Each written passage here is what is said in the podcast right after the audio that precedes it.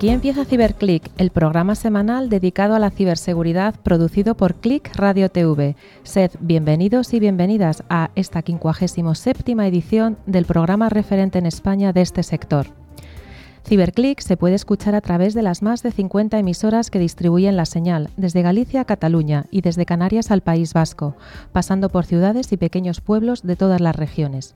También tenemos una nutrida audiencia de podcast, tanto desde España como desde Latinoamérica. A todos vosotros y a todas vosotras os damos un fuerte abrazo desde Madrid. Ciberclick lo realizamos un equipo de expertos profesionales de la seguridad informática o ciberseguridad, que intentamos acercar nuestra visión del día a día quitando los mitos que se ven en películas y otros medios, bastante lejanos a veces de la realidad. Desde Ciberclick nos dirigimos tanto al mundo profesional como al entorno doméstico, apostando por una radio amena, didáctica e informativa. También nos acordamos de vosotros, estudiantes que tenéis curiosidad por la ciberseguridad. Os animamos a que os forméis con ciclos educativos o profesionales de ciberseguridad, el área de mayor crecimiento del sector de la informática y las telecomunicaciones. Nuestra propuesta consiste en que sigáis con nosotros durante los próximos 50 minutos, durante los que vamos a contaros noticias, desarrollaremos puntos de interés y contaremos con la presencia de alguna persona destacada del mundo de la ciberseguridad. Para llevar a buen puerto CiberClick, hoy contamos con un equipo de expertos en la seguridad, con distintos roles en sus respectivas empresas. De hecho, el primer miembro, a mi extrema derecha, pone glamour y, sabiduría en el mundo de la ciberseguridad. Mi querida Rocío. Qué buena presentación, Nuria. Buenas tardes. Buenas tardes. A mi derecha, don Sergio Lillo. Hola, Nuria. ¿Qué tal en las jornadas del CCNCER? Pues muy interesantes, la verdad. Eh, muy llenas también, como el año pasado, como viene siendo habitual. a tope. Muy bien. Y a mi izquierda, nuestro invitado hoy, Javier Sánchez, de Haya Real Estate. Gracias por invitarme y encantado de estar aquí. Bueno, encantada de que hayas aceptado nuestra invitación para estar aquí. Eh, también contamos con el fantástico equipo de producción de Click Radio TV. Hoy, al otro lado de la percera, está Javi, el mago de la técnica, manejando todos los equipos que os hacen llegar esta señal. Muy buenas tardes, Nuria. ¿Qué tal se ve desde ahí? ¿Eh? Jope, diferente, ¿eh? Es distinto, ¿verdad? Es muy distinto. bueno, nos están llegando mensajes de que lo estás haciendo fantástico, así que adelante. Solo nos quedan otros 49 minutos.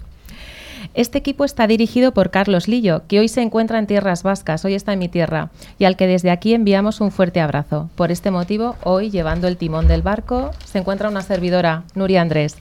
Juntos esperamos llenar la siguiente hora de noticias, comentarios, entrevistas y entretenimiento para que sigáis con nosotros una semana más. Gracias por vuestro apoyo y aliento. Como siempre decimos, bueno, tenemos vocación bidireccional, así que tenemos abierto nuestro buzón de correo info@ciberclick.es, también nuestras páginas en LinkedIn y Facebook y nuestra propia página web www.ciberclick.es. También podéis deciros lo que sea a través de nuestro WhatsApp 669 180 278. Antes de empezar la sección de noticias, queremos informaros de que gracias a Ingecom al final del programa haremos el habitual concurso semanal. Los dos oyentes que resulten ganadores recibirán una licencia anual de antivirus de TEM Micro validada para tres dispositivos. Cada premio está valorado en 50 euros y solo hay que responder a alguna pregunta relacionada con el programa de hoy. Así que tenéis que estar muy atentos. Sí, sí, siempre merece la pena este premio, hombre. Rocío, dinos cuál es el menú del programa de hoy. Por supuesto, Nuria, eh, haremos noticias de ciberseguridad, monográficos sobre SASE, el futuro de la seguridad de RAID que está en cloud y una entrevista a Javier Sánchez Salas, CISO de Haya Real Estate. Pues vayamos al bloque de noticias de la semana, que han sido muy jugosas, por cierto.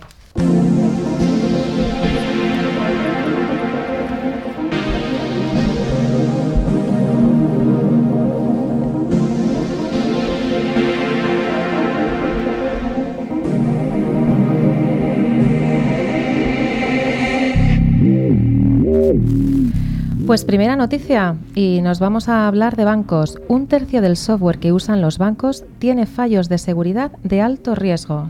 Rocío. Pues sí, efectivamente, Veracode afirma en su informe sobre el estado de la seguridad del software que la industria financiera corrige tres de cada cuatro fallos que tiene su software, cifra muy por encima del promedio de industrias que se sitúan en aproximadamente el 50%, una de cada dos.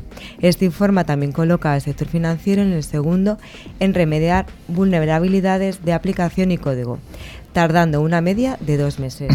Sí, al final el sector financiero bueno, ha experimentado una rápida transformación digital. Y bueno, pues esto además de, incluir eh, sistemas nuevos, pues bueno, eh, implica que tienen que actualizar los antiguos. De todos modos, bueno, esta eh, rápida transformación digital pues ha ocasionado grandes problemas de, de seguridad, que es particularmente negativo, porque además recordemos que es un sector muy regulado y que maneja muchos volúmenes de datos personales. Aunque la industria de servicios financieros no tiene mayor deuda de seguridad, un 36% del software que utiliza tiene fallos de alto riesgo. Cuenta con un 66% de fuga de información, un 61% de problemas criptográficos y el 58% de calidad del código son las categorías más frecuentes en el sector. Casi nada. Bueno, vayamos a la segunda noticia. Es verdad que en las últimas semanas hemos dado muchas noticias sobre ciberataques y ataques de ransomware. Sin embargo, en este caso, BMW ha salido airoso de un ciberataque gracias a la contrainteligencia digital. Sergio. Sí, un grupo de, hackers que parece ser que es APT-32, que ya los hemos nombrado algunas veces y, y en teoría se les supone que tienen relaciones con el gobierno de Vietnam, ha logrado penetrar en las redes informáticas de BMW. Esto bueno, está relacionado con que hace apenas unos meses Vietnam anunció su nueva empresa de coches que se llama VinFast, que no sé si ya han empezado a venderlos o se espera para el año que viene. Así que bueno, eh, manejar el espionaje industrial como, como teoría lo mismo no sería demasiado descabellado. MMV detectaron el ataque en un primer momento en primavera, pero en vez de cerrarle las puertas decidieron dejarles entrar para intentar averiguar eh, de dónde procedían, ya que todavía no habían conseguido acceder a la información importante. Cuando vieron que se estaban acercando cada vez más a su objetivo, que todo eh, apunta que se trataba de una estrategia para robar secretos tecnológicos y comerciales, comerciales decidieron echarlos del sistema. Esto les permitía identificar IOCs, indicadores de compromiso, y buscar estos indicadores en la compañía para conocer el nivel de penetración en las redes y controlar sus movimientos. Las compañías que implementan tecnologías de decepción adecuadas están un paso por delante de sus competidores y tienen la capacidad de controlar y paralizar este tipo de ataques. Realmente interesante esta noticia. Volvemos a la banca. Los bancos deberán informar al Banco de España de los ciberataques en cuanto sucedan. Pues efectivamente, Nuria, el supervisor bancario, ha sometido a consulta pública una nueva circular con la que se pretende mejorar la seguridad de las entidades financieras en los medios de pago y la notificación de los incidentes que, pueda llegar, que puedan tener lugar. Eh, dicha consulta pública se cerrará el próximo 18 de diciembre. Sí, el borrador de la norma contempla que todas las entidades financieras y, el resto de proveedores de pago eh, que les informan de manera inmediata a través del medio que consideren de, de los incidentes de seguridad que graves que sufran y al mismo tiempo tendrán que mejorar sus temas y, para gestionar y evitar esta clase de riesgos. Además, como mínimo una vez al año, las entidades que ofrezcan servicios de pago deberán proporcionar al Banco de España datos estadísticos sobre el fraude detectado en los medios de pago.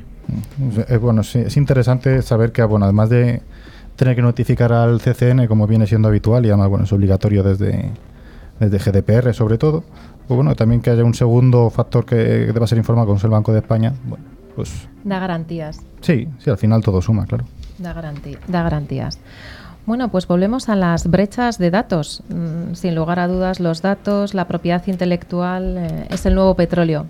Y una compañía llamada Desjardins ha despedido a su CEO y a su vicepresidente tras, una brecha de datos masiva. Rocío. Eh, la brecha de datos que afectó en junio a la, a la cooperativa de crédito canadiense Desjardins ha despedido a su director de operaciones y a su vicepresidente de tecnología por su relación con el incidente que derivó en la exposición de los datos de unos 3 millones de miembros, es decir, del 10% de la población de Canadá. También se, ha comprometido, se comprometió también la información de más de 170.000 compañías. Este incidente se debe a que un empleado compartió de manera mal intencionada información con terceros. Sergio, ¿qué datos se compartieron? Bueno, pues al final son los que se comparten siempre. Son nombres, eh, fecha de nacimiento, número de seguridad social, domicilios, correos electrónicos, número de teléfono, detalles comerciales, de, de todo. Al final, bueno, Desjardins, que es la empresa afectada, ofrece a los clientes y a otras compañías afectadas servicios de, monitorización gratuito por cinco años. Es decir, control de acceso diario a informes de, crédito, de alertas y seguros contra todo, eh, contra robos de identidad. Además, la compañía modificó algunos parámetros para evitar que los que ahora tengan la información comprometida puedan usarla en su beneficio. Que bueno, parece que por lo menos, además de que han sufrido un, bueno, un grave impacto de imagen y económico, pues por lo menos tratan de, de limpiar su imagen ayudando a los clientes de esta manera. Han tomado ciertas medidas, han tomado ciertas medidas. Hmm. Bueno, pues volvemos al sector hotelero. Últimamente, en las últimas semanas, hemos dado alguna información del sector hotelero y resulta que Revenge Hotels es una campaña de malware para robar datos de las tarjetas de crédito a clientes de hoteles. Rocío. Pues sí, como bien has dicho, eh, una campaña de malware denominada Revenge Hotels ha infectado con éxito los sistemas de recepción de más de 20 hoteles en varios países, con el objetivo de robarle los datos de la tarjeta de crédito a los clientes y poder hacer compras con ellas posteriormente. Sí, la investigación ha sido llevada a cabo por, por Kaspersky Labs, la empresa rusa, que han confirmado que los, eh, que los ataques se han llevado mayormente en Brasil aunque también se han producido infecciones en países muy turísticos, como por ejemplo pues Italia, España, Turquía, Costa Rica o México, o sea, por todo el mundo, vamos. Además de los datos de la tarjeta de crédito, los troyanos recopil- recopilan información financiera transmitida a través de sitios de terceros como Booking.com. Lo más preocupante quizás sea el tiempo que este malware llevaba eh, latente en algunos equipos. De hecho, había muestras de que llevaba latentes desde 2015, aunque el pico de actividad se ha producido en este último año. Mm, Los ciberdelincuentes, en este caso al menos, aprovechaban la vulnerabilidad de, de Microsoft Office, identificada como, bueno, como CV, la vulnerabilidad de 2017, eh, 199. Esta vulnerabilidad permite, entre otros, la ejecución de, de varios RATs, que bueno, son troyanos de, de acceso remoto. Una vez infectado, se utiliza una puerta trasera para tomar capturas de pantalla y recopilar datos del, del portapapeles, mientras que otro módulo captura la información de la tarjeta de crédito. Los datos se envían a un servidor de control, eh, de, bueno, de Command Control, CC, eh, del atacante a través de un túnel cifrado creado por los atacantes. Y bingo. Y bingo, eso es. En este caso al menos no ha afectado a, a Marriott, creo que era la que siempre Marriott. estaban Sí.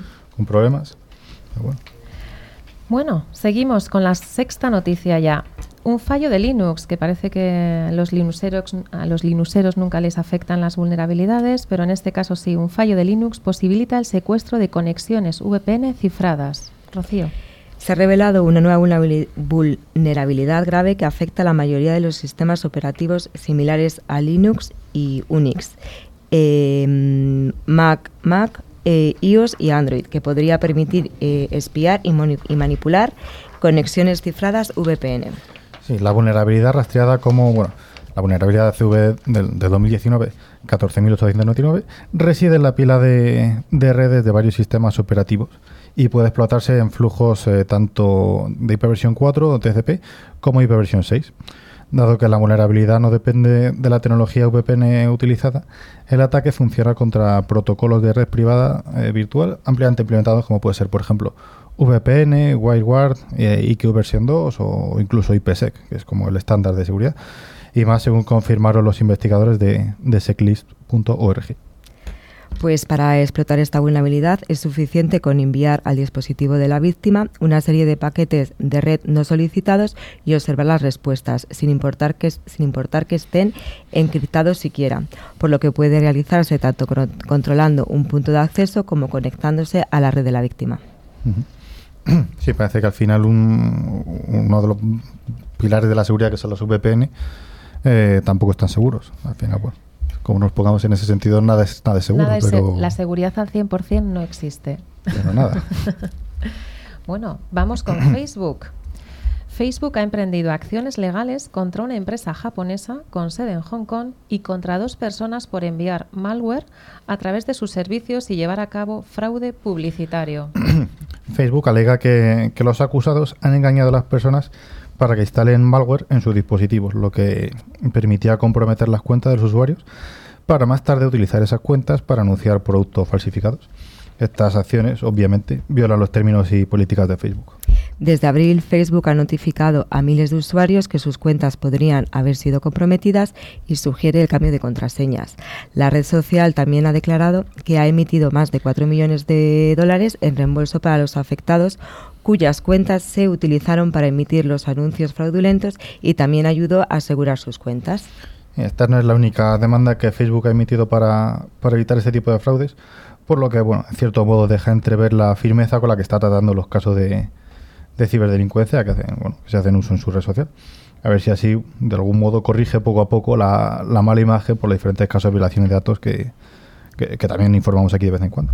Sí, que ha sufrido en, en los últimos tiempos. Uh -huh. Bueno, llegan las Navidades y en las Navidades solemos hacer repaso de lo que hemos hecho a lo largo de todo el año. Y por eso Google, bueno, pues, eh, pues hace sus estadísticas y resulta que las elecciones generales encabezan la lista de términos más buscados en Google este 2019. Sinceramente, no me extraña. Rocío. Eh, pues como cada fin de año toca echar la mirada atrás para analizar lo que más se ha buscado en Google en los últimos 12 meses. Las tendencias de búsqueda eh, en este año en España reflejan los principales temas de actualidad, como el incendio de Notre Dame, el Black Friday, el brote de listeriosis o la boda de Sergio Ramos en un ranking liderado por las elecciones generales. Eh, pues aquí hay un listado amplio. Tenemos desde el toque de color rosa con la boda de Sergio Ramos, ¿no? Sí, eh, curioso. En la boda de Sergio Ramos o el Black Friday. El Black Friday. Hemos hablado aquí mucho del Black Friday. Sí, cada vez tiene más relevancia. Yo recuerdo que hace mucho tampoco era demasiado famoso en España, no era. No, no, una, costumbre, nadie, nadie conocía, una sí. costumbre americana que ha hemos... sido cosa los últimos 3 o 4 años, a lo mejor, por ahí que hemos importado. Y bueno, ahora número 5 en la búsqueda de Google durante este año en España, pues mira. Y bueno, pues las elecciones generales esperemos no tener que volver a votar, ¿no? Así que bueno. Y la última noticia, que bueno, eh, la ciudad de Pensacola, en Florida, ha confirmado un ataque de ransomware. Hemos hablado mucho en las últimas semanas de ataques de ransomware aquí en, local, en España, pero esta tiene un matiz diferente. Sergio. Sí, funcionarios de la ciudad, como has dicho, de Pensacola, han confirmado un ataque de, ransomware, mientras que algunos servicios de correo electrónico han podido ser restaurados, la mayoría de los sistemas a día de hoy eh, todavía están desconectados para, para, bueno, para, inventar, para evitar una, una propagación de, la infección. En una declaración publicada después del incidente, el portavoz de la ciudad dijo que el personal de, informática respondió apagando máquinas de la red de, la ciudad. La ciudad siguió operativa, sin embargo, algunos servicios se, se han visto afectados, incluyendo, como hemos dicho, el correo electrónico, algunos teléfonos, servicios eh, 311 al cliente, que se reciben llamadas, pero los servicios en línea están inactivos, es decir, bueno, servicio de emergencia, pago de facturas online y bueno, muchos otros servicios.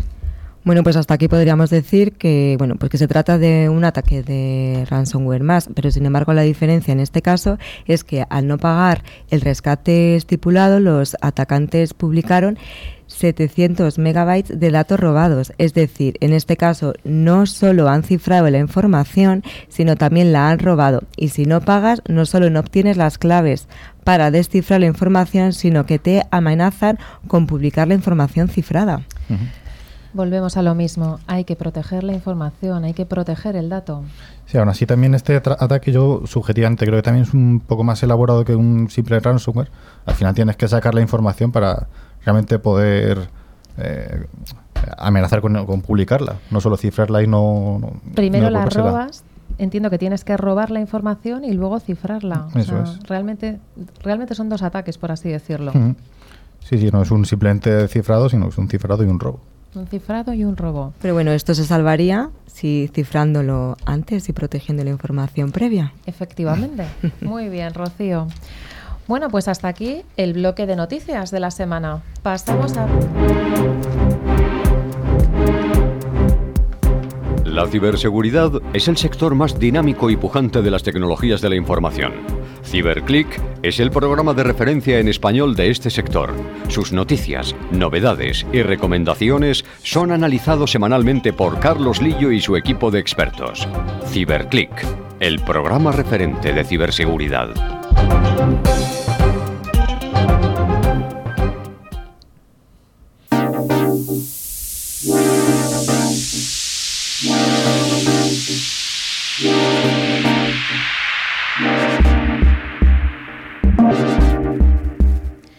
Pues hoy en el bloque de ciberseguridad en la empresa vamos a hablar de un nuevo término acuñado por Gartner, SASE. Este término ha sido acuñado por Gartner este mismo año, en agosto de, este mismo año, cuando Gartner ha publicado un informe titulado El futuro de la seguridad de red está en el cloud. De hecho, proponen un enfoque totalmente distinto al que hemos venido aplicando hasta ahora en las estrategias de seguridad de red, haciendo especial foco a la identidad del usuario o del dispositivo, por ejemplo, Internet of Things, y no a los data centers corporativos al castillo. Yo siempre al, data center corporativo le he llamado el, castillo, ¿no? Donde tradicionalmente hemos desplegado diferentes tipos de appliance hardware, los, los famosos Next Generation Firewall, IPS, soluciones de sandboxing, que hemos convertido al final en el core de la protección de nuestra red.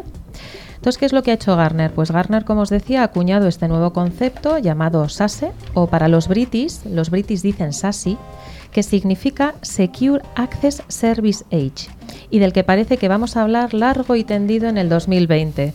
Por eso hoy mm, se nos ha ocurrido pues este monográfico para explicar qué es SASE. Sí, efectivamente, Nuria, aunque a día de hoy la, adopción del modelo SASE es básicamente insignificante, Gartner estima que para el 2024 al menos el 40% de las compañías tendrán estrategias para adoptar este nuevo modelo. De hecho, hay fabricantes de ciberseguridad que, aquí, ya no hablamos de Estados Unidos, sino, en España, están empezando a, explicar sus aproximaciones a así. Bueno, pues vamos a empezar un poquito por el principio. Mm, ¿Qué es lo que hace que nos planteemos mm, dar un vuelco completamente a nuestras estrategias de seguridad de red? ¿Qué nos hace abandonar un poquito el data center, el castillo? Pues nuestra palabra fetiche, la transformación digital, Nuria. Lo hemos comentado ya en muchos programas, pero es que al fin y al cabo nuestra información ha volado eh, al cloud. Tenemos nuestros datos en Office 365, el Salesforce, en, Amazon Web Services o en, Azure, por ejemplo, de Microsoft. Es decir, nuestra información ya no solo está en, nuestros data centers corporativos, y, además es que, bueno, eh, ¿quién accede a, nuestra información?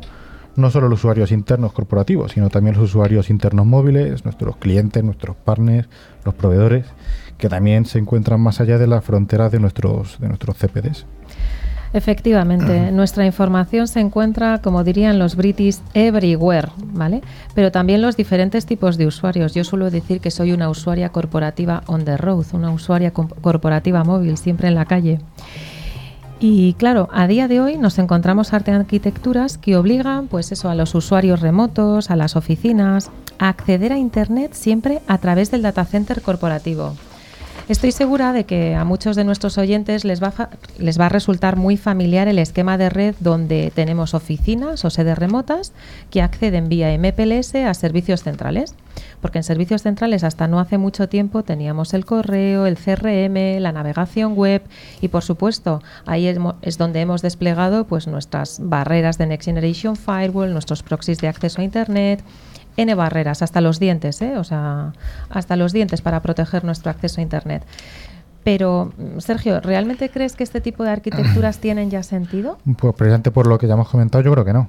Al final, si nos llevamos los datos a, a Office 365, el, el CRM a, Salesforce, porque los usuarios eh, no pueden acceder directamente a Internet y, por tanto, a cualquier tipo de aplicación cloud, que ya sea, bueno, SaaS, IaaS, PaaS, CAS o lo que sea, bueno, se evitaríamos, por ejemplo, temas de latencia. Eh, ¿Cuántas veces hemos escuchado la frase, el acceso a Internet me, va más lento en la oficina que en mi casa, por ejemplo? y es que el coste de las redes MPLS es bastante más caro que el del típico ADSL que podemos tener en casa. O, por otro lado, bueno, no, eh, hablemos de las eh, necesidades de la reconfiguración de esas N barreras de seguridad de red que cada vez que necesitamos dar acceso a una nueva aplicación cloud a los usuarios, pues el coste de todas estas infraestructuras bueno, es realmente importante. Pues aquí es donde entra SASE. Sergio, SASE es la convergencia de la conectividad WAN. Eh, de hecho, hay un acrónimo muy de moda también últimamente que es el SD-WAN, Software Defined WAN, para usuarios, grupos de usuarios, oficinas remotas, dispositivos Internet of Things y servicios de seguridad, Firewall as a, eh, Firewall as a Service, CASB, incluso Zero Trust. Hemos hablado también en algún otro programa de Zero Trust, dentro de un único modelo de servicio cloud. Me explico al final. Lo que se pretende es proporcionar un servicio basado en la identidad del usuario. Y, me pongo de ejemplo, pensemos en la usuaria Nuria o por ejemplo en un dispositivo Internet of Things que se va a conectar vía 5G. En función de su identidad, de quién es la usuaria Nuria, quién es ese dispositivo Internet of Things, se van a proporcionar desde el cloud en tiempo real políticas de seguridad. Next Generation Firewall, Threat Prevention, Proxy as a Service, DLP as a Service, y todos los servicios de seguridad que nos podamos imaginar. Se monitorizarán continuamente las conexiones e incluso en base al comportamiento de los usuarios, en tiempo real vamos a poder aplicar políticas de seguridad. Eso es, hemos, hemos redefinido totalmente lo que conocíamos como perímetro de red en, eh, un CPD corporativo, lo que, bueno, como, como tú has llamado previamente, es nuestro castillo. Y lo hemos transformado bueno, pues en un perímetro que está distribuido globalmente allá donde esté el usuario o, su dispositivo en función de su identidad, siempre proporcionado desde, desde el cloud, desde la nube. Lo que también creo que es importante es destacar que el concepto SASE eh, hace mucho hincapié en la protección del dato, no solo en funcionalidades Next Generation Firewall. O sea, SASE no es igual a eh, Firewall as a Service. Es un Firewall as a Service, pero haciendo mucho hincapié en la protección del dato y el riesgo del usuario. Es decir, en tiempo real vamos a proteger el dato en función de su criticidad y vamos a analizar el, el riesgo del usuario. Es decir, vamos a pasar también de políticas de seguridad eh, estáticas a políticas de seguridad dinámicas. El objetivo también es automatizar la seguridad. Además, SASE tiene algunas ventajas, como por ejemplo no tener que empezar a desplegar cajas, con esto me refiero a appliance hardware de, toda la vida, en ninguna oficina. Tampoco tendremos cajas de diferentes fabricantes de ciberseguridad, sino que utilizaremos una única plataforma cloud de seguridad lo que obviamente reduce los costes de operación. Es decir, no tendremos múltiples consolas de gestión, sino solo una, mucho más cómodo. Y con total flexibilidad, puesto que será el cliente quien decida en todo momento qué tipo de servicio de seguridad contrata. Podrá desplegar desde políticas de seguridad de, de, Firewall, de URL Filtering, de Sandboxing, Threat Prevention, eh, DLP, Web, lo que sea, simplemente con un sencillo clic de radón. Bueno, quizás eh, alguno de nuestros oyentes ahora mismo esté pensando, bueno, esto del SAS es un poco ciencia ficción, es una, una invención, un invento de Garner y piensen, bueno, hasta que yo llegue a esto del SASE me queda tiempo. Pero yo sí que creo que mm, desde mi punto de vista el, el, modelo SASE ha venido para quedarse y por tanto a corto plazo yo creo que sí que en nuestras estrategias de seguridad de red hay que tener en cuenta ciertas cosas. Totalmente de acuerdo. Eh, por ejemplo, en el caso de que una compañía esté pensando en llevar a cabo un proyecto de, SD-WAN, que parece que están muy de moda últimamente, eh, pues quizás fuera bueno aprovechar a incluir ya no solo funcionalidades típicas desde el punto de vista de red, como son QS, Quality of Service, Traffic Shaping o Path Selection, sino también añadir funcionalidades desde el punto de vista de ciberseguridad, como pueden ser eh, Generation Firewall o IPS, por ejemplo. Yo también diría que si alguien se está planteando desplegar una solución CASBI, que también es, el año 2019 yo creo que ha sido el año de los CASBI, de los EDR, pero de los CASBI también, eh, creo que también un buen consejo sería preguntar eh, al fabricante con el que se esté pensando en trabajar qué estrategias se tiene, cuál es su roadmap. Sí, o también incluso si están desplegando o van a desplegar un, un proxy cloud, pues también eh, de hecho, una de las funcionalidades por las que también apuesta SASE es el Remote Browser Isolation. Es decir, es a, nivel de usuario, aislar la navegación web del dispositivo para bueno, pues llevar a cabo pues, una detección avanzada de, software, o, sea, de, malware o, ransomware, por ejemplo. Bueno, yo creo que, mm, por lo menos esta es mi opinión, el futuro es software y es cloud pero también tiene que serlo seguro. Y como siempre decimos, la seguridad tiene que estar incluida la seguridad eh, debe estar incluida por diseño y por defecto. Está claro también que los, fabricantes de seguridad van a tener que llevar a cabo su propia transformación digital ¿no? y convertirse en proveedores de servicios cloud de seguridad. ¿no? Pasamos del formato appliance, del formato caja, al formato puro servicio suscripción. Así que supongo que bueno, en los últimos meses mm, los diferentes eh, los distintos fabricantes de ciberseguridad nos empezarán a contar sus aproximaciones SASE y no me extrañaría que en el corto plazo pues haya alguna compra, fusión, absorción por parte de diferentes fabricantes de ciberseguridad. De hecho, lo que indica Garner en su informe es que los vendors que se posicionen en este, en este nuevo modelo SASE eh, en los próximos tres años van a ser los líderes del mercado de la ciberseguridad de mañana. No sé, Javier, ¿qué te parece? ¿SASE o SASI? Eh, a día de hoy, posiblemente, el día de mañana, el día de mañana seguro, seguro, es a lo que van a atender. De hecho, Garner con todo el backup de clientes que tiene, de asesoramientos que hace, creo que si, si habla de SASE es que nos vayamos preocupando, que vayamos yendo pensando en infraestructuras SASE, infraestructuras en cloud y securizar la cloud. Pues hasta aquí nuestro monográfico de hoy.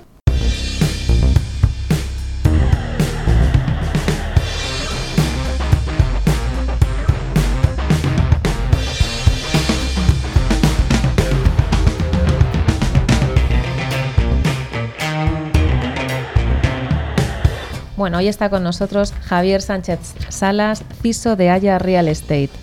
Gracias. Encantada, encantada de que estés hoy compartiendo con nosotros este, este ratito. Así que bueno, para romper el hielo, ¿de dónde eres? De aquí de Madrid. ¿De Madrid? De Madrid, soy, de, soy nacional puro. Yo soy vasca, te iba a decir de Madrid, con ocho apellidos madrileños, pero bueno, el chiste, el chiste no es bueno. Bueno, ¿y cómo llegaste al, al mundo de la ciberseguridad? Pues la verdad, por casualidad. Al final yo empecé a estudiar informática, como tantos otros, y en una comida familiar, eh, mi primo, mi primo el mayor, eh, el que siempre hemos tenido como referente, me empezó a hablar de seguridad. Él trajo una empresa de ciberseguridad que ya lleva muchos años. Y me empezó a hablar de un máster que iban a dar algunos compañeros suyos en una escuela de negocios. Y dice, ¿por qué no? Mira, si te apuntas. Ahí que fui, ahí que me apunté y aquí estoy. Y hasta hoy. Hasta hoy. Y bueno, eh, ahora tu, eh, tu, actual compañía es Aya Real Estate. Presento una, preséntanos eh, Aya, porque he visto la web y hay alguna cifra interesante. Son, tenemos cifras realmente sorprendentes, aunque no nos conozcáis. Aya es una de las compañías líderes en gestión de activos financieros y préstamos de España.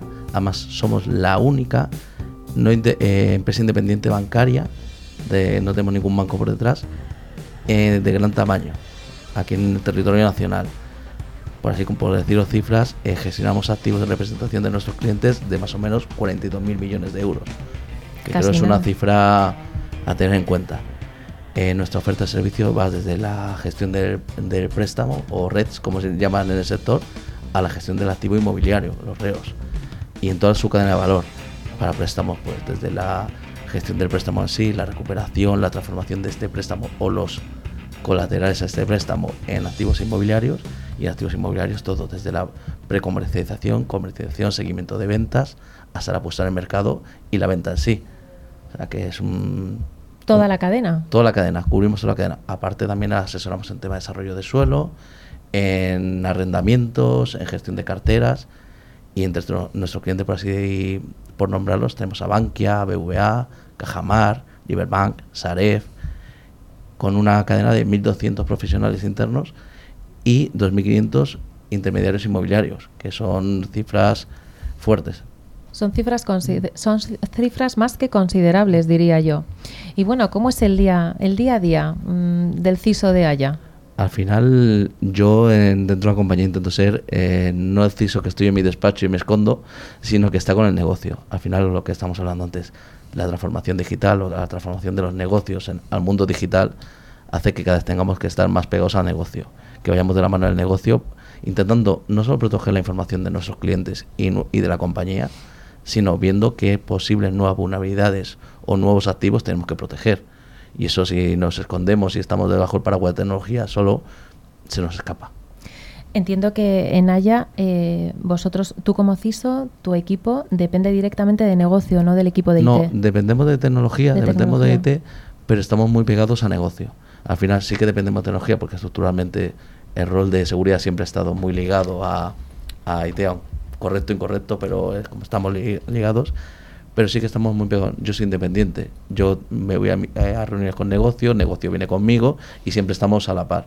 De hecho, muchos de los clientes que tenemos institucionales, dentro de los contratos marcos que tenemos, el rol del CISO, responsable de seguridad, es tanto como que tiene que existir, tiene que sacar un negocio, tengo que ir a, ver nuevas carteras, nuevos tipos de negocio y siempre estamos ahí.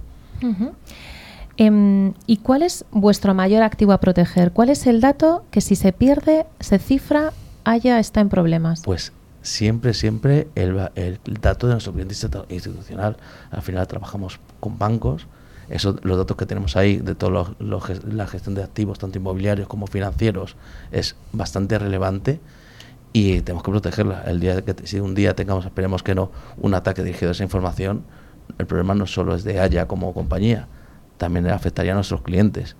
y son clientes que no se pueden permitir ¿Del sector bancario? sector bancario y, y ellos están regulados a la- y nosotros por ende estamos eh, a ser ser- servicer de ellos estamos regulados Más que regula Bueno, y ahora que hablas de regulación, entiendo que os pegó de lleno la GDPR. sí y más en mi caso que estuve colaborando con el equipo de cumplimiento normativo de la compañía en este en esa transición al GDPR al final fue un equipo multidisciplinar en el que trabajamos varios nos remangamos y tanto cumplimiento normativo como seguridad como sistemas estuvimos ahí al pie del cañón y seguimos porque al final GDPR no se ha acabado sí estamos adaptados, pero esto es día a día, hay que seguir manteniendo lo- los controles, manteniendo todos los sistemas de acuerdo a la normativa.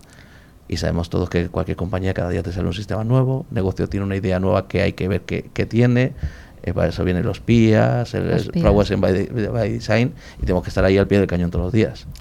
¿Y cómo, cómo operáis la seguridad? Aparte de recursos, bueno, los recursos siempre son escasos. Aparte de recursos propios, ¿os apoyáis en terceros? Eh, tenemos una recursos internos, al final nuestra delegación de seguridad, por así decirlo, intervendríamos tres, tres principales componentes. Mi equipo como, como la dirección de seguridad, infraestructuras o soporte de infraestructuras que como la parte ejecutora de la seguridad, al final el tema de seguridad perimetral vamos con ellos, nosotros definimos y ellos ejecutan. Y de- la dirección de tecnología, nuestro CIO, siempre está también con nosotros como apoyando e intermediando. O sea, al final siempre tenemos que tener un árbitro. Luego, aparte también tenemos servicios externos, como normal. Tan- De todas formas, normalmente vamos por proyectos, que, que es como, tenemos, como solemos operar. Según proyectos empezamos, acabamos, implantamos, mantenemos y, Y seguimos. y seguimos. Mm, ¿Y cómo, cómo está abordando Haya la transformación digital? ¿Estáis eh, iniciando el viaje al cloud? ¿Ya habéis llegado a él? Eh, hemos llegado a él en parte, pero seguimos trabajando en ver qué es lo siguiente. Al final nuestro negocio es un negocio que está en continuo cambio. Con- nos tenemos que adaptar a nuestros clientes, nuestros clientes cada vez piden más. Por ejemplo, antes hemos hablado de, de dos grandes cloud que hay ahora, Office 365, que es nube pura, es cloud, y Salesforce. Al final nos dedicamos a vender. El, el mayor eh, componente de ventas ahora mismo a nivel mundial es Salesforce. Y estamos subidos al carro. Y eso también es algo que, que da vértigo por un lado, porque son grandes entornos cloud, pero también apetece es cómo protegemos esta parte, que al, fin- al final es una oportunidad de nuevos alcances, nuevas dimensiones a proteger. Un nuevo vector de Un ataque. nuevo vector de ataque, No. una nueva preocupación para los CISOs y no solo eso, y cualquier cosa que sea nuevo, nuevos proyectos, nuevos clouds. Siempre hay, tenemos, a ver, Amazon está ahí para varias gente, Azure está ahí, y siempre son cosas que tenemos que ver hacia- hasta dónde podemos llegar. Porque en, en alguna conferencia con CISO siempre hemos visto, dice, vale, está cloud, ¿qué cloud? Hay un montón de cloud, pero ¿hasta dónde podemos llegar? Nosotros desde España, ¿hasta dónde puede llegar con un cloud que es a nivel mundial, cuyas sedes están en Londres o donde sea, y para, y para reclamar serio- eh, ciertos controles, por contrato está muy, muy bien todo, pero luego a la hora de realidad cuesta. El compliance, el El compliance. el compliance, que luego están nuestros compañeros de compliance por detrás, eh, detrás de nosotros para ver cómo conseguimos esta, esta zona.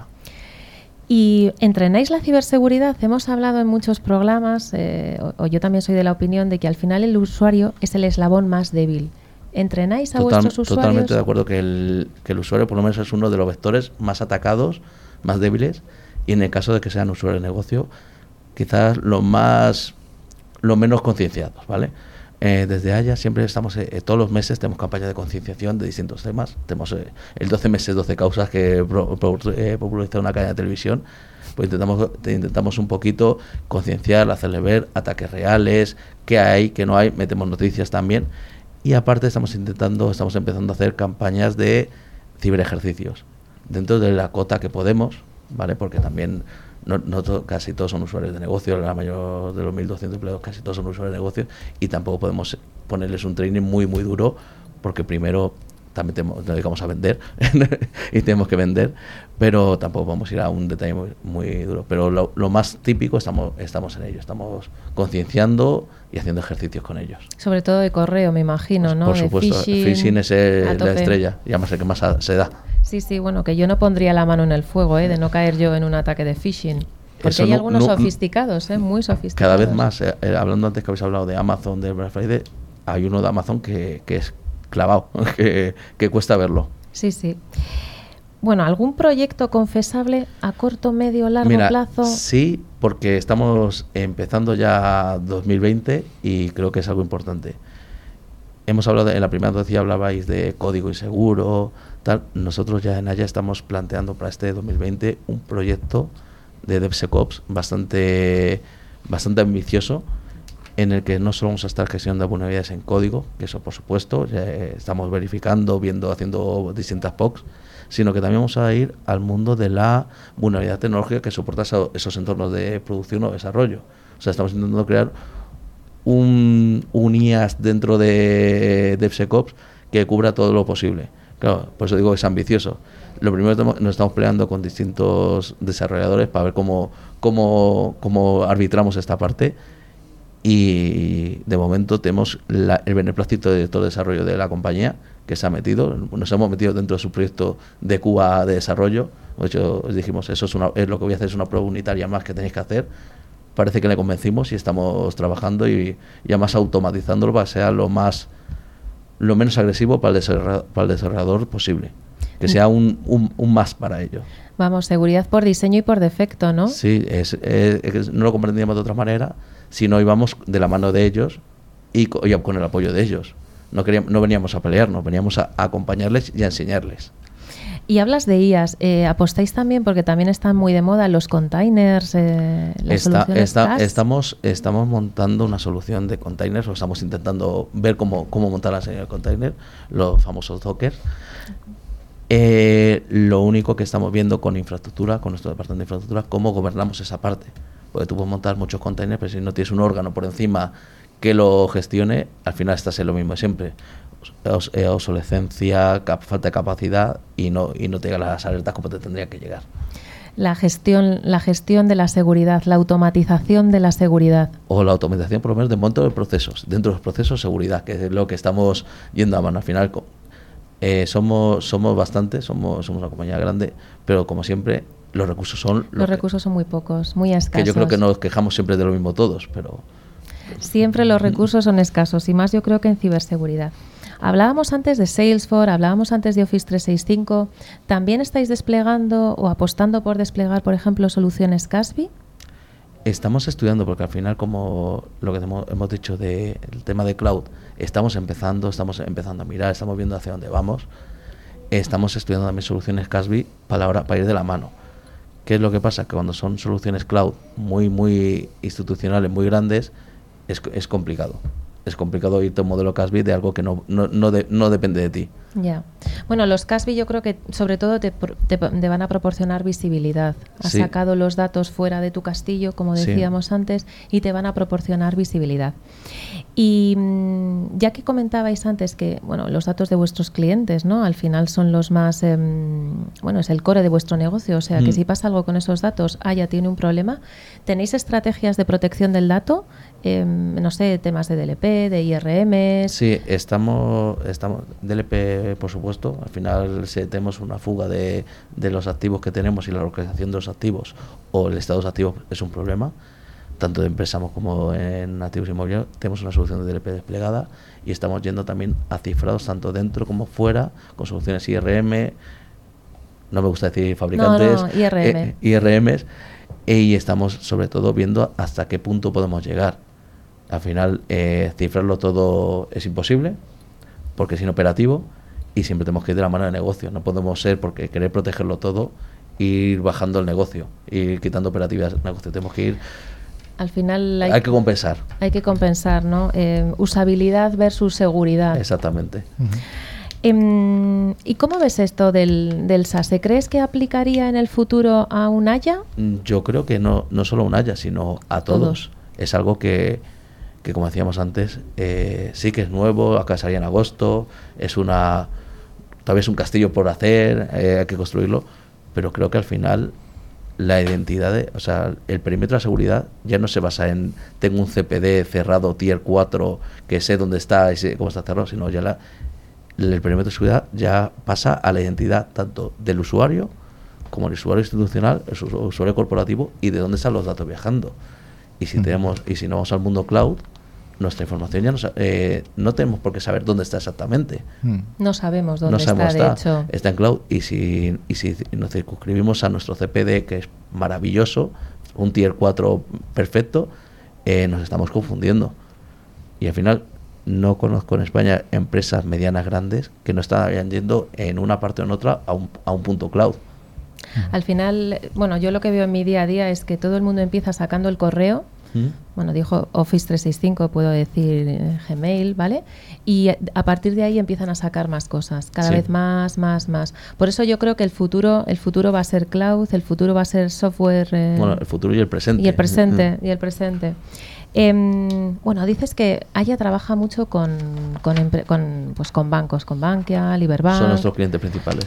¿Y tus conversaciones con CISOs de banca? eh, casi diarias en muchas ocasiones, sobre todo ahora con, con todos los ataques que ha habido en todos sitios. Al final eh, atacan a un proveedor de alguien, te- tenéis, no tenéis información y, tenemos mesas de colaboración.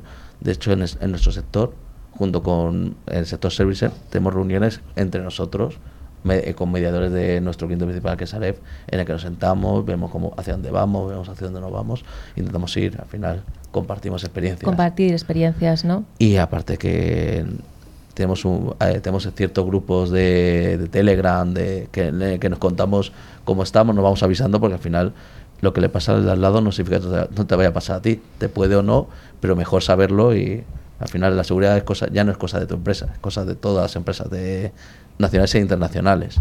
Y además, bueno, las últimas semanas hemos tenido un montón de ataques de, de ransomware Sí. en diferentes sectores. Y Además en diferentes, eh, totalmente to- diferentes. totalmente diferentes, Y con el mismo virus.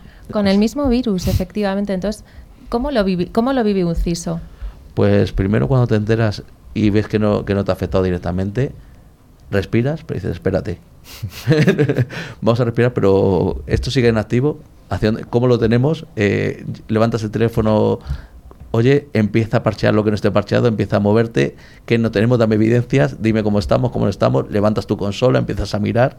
O sea, es, es tenso. Cada vez que hay un ataque, aunque no te que si no te toca a ti, respiras, pero estás tenso, hasta el momento que dices, parece que estoy protegido.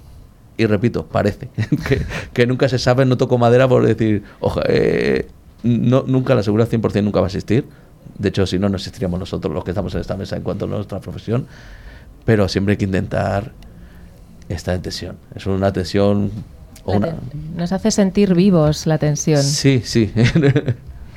Bueno, ya que llegan las Navidades y llega Papá Noel, el Olenchero en mi tierra, los Reyes Magos, ¿qué le pides? Como CISO de Haya, ¿qué le pides? Pues, a ver, eh, a ser una compañía grande, que estamos, estamos siempre ese- el espíritu de crecimiento siempre existe. Al final nuestro, nuestro director, nuestro CEO, nuestro presidente, eh, creo que quiere lo mismo que todos, que sigamos creciendo. Crecer a doble dígito, ¿no? crecer, crecer, todo lo que se pueda. Al final, el crecimiento de la empresa es el crecimiento de los empleados. Y eso siempre es bueno. Al final hay que generar eh, tanto negocio interno como externo. Si nosotros crecemos, también crecemos en los eh, múltiples de servicios que tenemos co- eh, distribuidos, los, los servicios inmobiliarios, la gestión, la gestión de, de distinto, de todo lo que es la cadena de valor de un activo inmobiliario. Todo crece y yo creo que si todas las empresas siguen creciendo, se crea más empleo, siempre es bueno el empleo. y desde el punto de vista de seguridad, al final el crecimiento de mi empresa es el crecimiento también personal. Nuevos retos, nuevas, nue- nuevos proyectos que también Más recursos, eso siempre, esperemos. Eso es el- eh, eso ya es el último de los deseos, pero sí, al final sí tenemos, necesitamos siempre manos. En toda- yo creo que no hay ningún CISO a nivel nacional que diga que no necesita más manos. más recursos, más, más presupuesto para hacer más cosas el año que viene. Y ya la, la última pregunta. em, ¿Te ha gustado la experiencia? ¿Vas a querer volver? Sí, sí, estaré encantado. Ha sido bastante. Yo también era nuevo hoy y la verdad que muy a gusto y muy agradecido de estar aquí con vosotros. Pues un placer. Gracias. Un placer, Javier. Pues nada, vamos al bloque más esperado por muchos, el del concurso.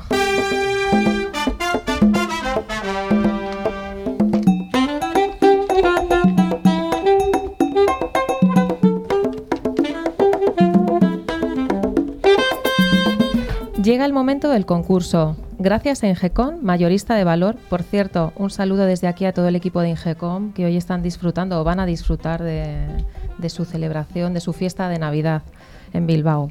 Vamos a sortear dos licencias anuales del antivirus con calidad profesional Tren Micro. El valor del regalo es de 50 euros y siempre recomendamos usar antivirus de pago. Los gratuitos pueden no ser tan, tan efectivos como un antivirus de pago. Bueno, pues los ganadores de la semana pasada, el premio se queda aquí en, en Madrid van para Jesús Blanco de Madrid y para Ángel de las Heras. Enhorabuena a los premiados. Les enviaremos su premio por email. Cada premio consistirá en una licencia anual validada para hasta tres dispositivos, PC, Mac y tablet. A ver, em, Sergio, cuando, eh, cuando hace las preguntas, las hace difíciles. Entonces, la pregunta esta semana, Sergio. esta semana vamos a ser buenos porque es Navidad. Entonces, vamos a hacer un regalito. Vamos a preguntar que nos digan únicamente uno de los múltiples clientes que ha dicho nuestro invitado Javier, que tienen en, en Aya Real Estate. Bueno, pues para seguro que ya hay muchos que ya saben la respuesta. Así que nada, ahora para concursar simplemente tenéis que enviar un email a nuestro correo electrónico info arroba ciberclick en ck.es, indicando nombre, dirección y teléfono contestando a la pregunta que muy bien os ha dicho Sergio y que seguro que ya muchos ya sabéis y estáis, ya venga a escribir.